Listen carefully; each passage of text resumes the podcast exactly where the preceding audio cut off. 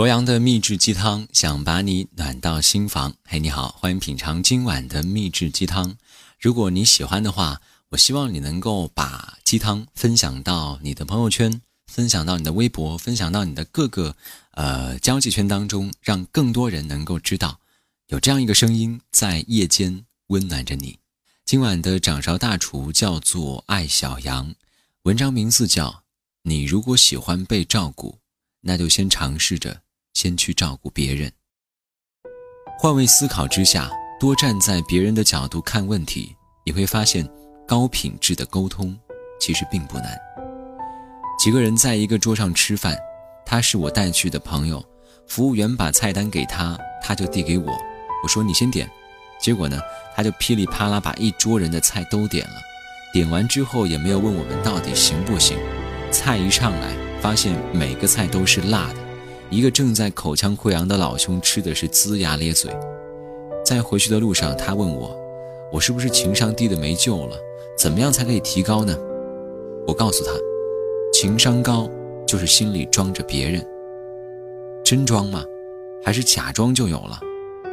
我说：“假装的早晚都会被发现，高情商就变成了狡猾奸诈、阿谀奉承。”他说：“那我可做不到。”我这个人最大的优点就是自私，我笑笑说：“做不到就做不到吧。二十出头的姑娘再任性几年也无妨。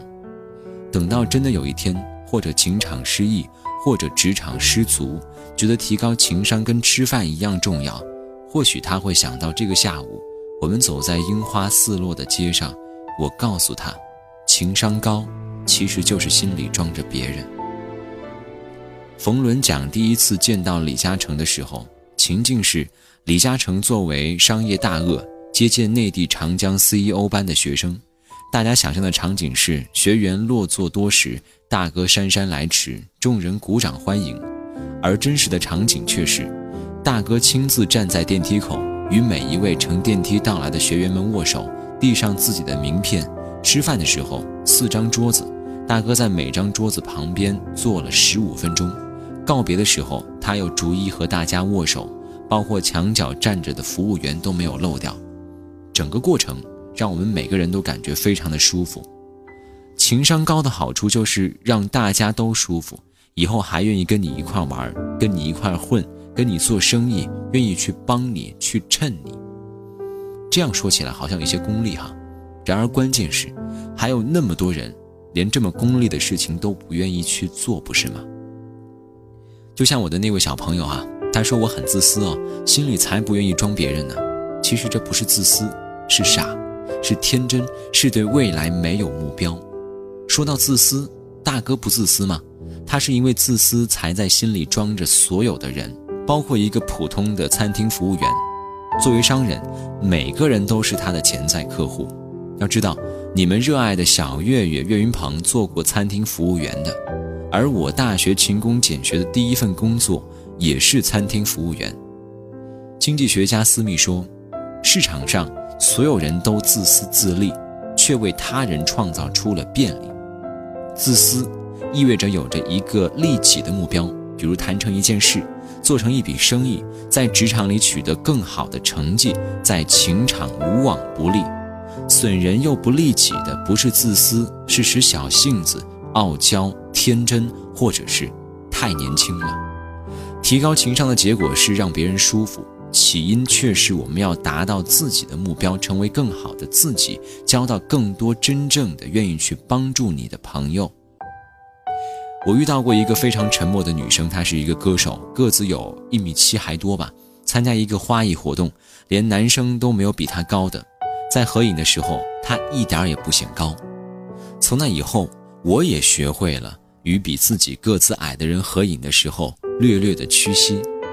最近做了一个活动哈，主办方邀请他所在的乐队来捧场，主唱悄悄告诉我，他建议不要唱歌，讲几句话就好了，因为如果唱歌的话会抢了我的风头。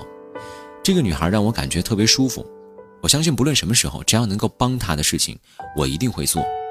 对于真正高情商的人，心里装着他人是一种日常。像清水流过河床，河床边的一切都被自然而然地照料过了，而不是要用这个人的时候才会心心念念，才会去嘘寒问暖。后者总有刻意之嫌。其实，谁的智商都没有欠费。关于情商这个话题，如此简单粗暴而又有效的解答，再次证明了我们是良心的。然而，一定还是有很多人说：“我就是不知道怎么样装下别人。”心理学有一个概念叫做共情，用古语讲就是“己所不欲，勿施于人”。你喜欢被照顾，就去照顾别人；你喜欢被温柔对待。就去温柔对待别人，你喜欢不抢你风头的人，你就不要去抢别人的风头。当然了，情商高的人偶尔也有几分的无趣。上帝总是公平的，每个人都不可能得到所有。有时候玩玩闹闹、逛街撒野，我还挺喜欢找几个奇葩朋友，他们自己爱变态烤腊翅，就点一大包回来，吃的我第二天是满嘴火泡。他们在夜深人静的时候打来电话。跟我讲前任的狗血事件，全然不顾我是不是在陪小孩睡觉。他们就是《小时代》里的手撕达人，随时手撕又随时和好。然而，如果谈到共同创业，谈到共度余生，谈到做同事与上下级，谈到做搭档，我会毫不犹豫地选择有一点点的无趣，却理智宽容、温暖包容，心中有他人的高情商者。他们是无意外之乱的保障，也是做成一件事的基础。所以，如果你想让对方为你做一件什么事情，能不能尝试着先让自己去为对方做呢？你说呢？我沉默不代表我不痛，我不痛，眼泪就不会流。总是安静承受，安静忍受，安静看你走。你说我很适合当朋友，你说我总是会听你说。